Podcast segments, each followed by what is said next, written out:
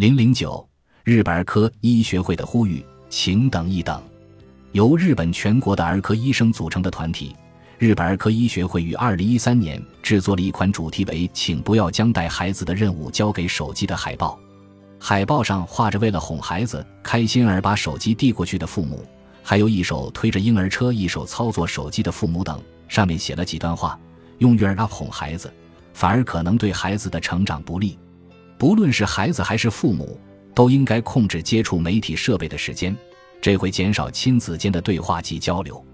父母沉迷手机，会忽视孩子的兴趣爱好，也会降低安全意识。这张海报张贴出来后，在报纸、网络上引起了热烈的讨论。该团体的常任理事内海玉美在阐述海报的制作初衷时这样评论：“婴幼儿阶段是孩子大脑和身体发展的重要时期，不少父母见到孩子哭闹就把手机给他们玩，不再仔细观察他们的反应，这就导致了心灵沟通的减少。”这种直白的话，大概只有儿科医生才能讲得出来。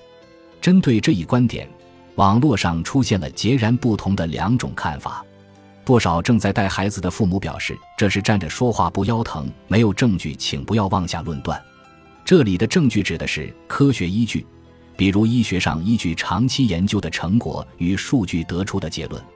智能手机本身就是一个新型产物，人们将其用在育儿上也是近几年的事。我们现在很难判定手机究竟对照顾小孩以及亲子交流有着怎样的影响。这些父母的观点也有一定道理。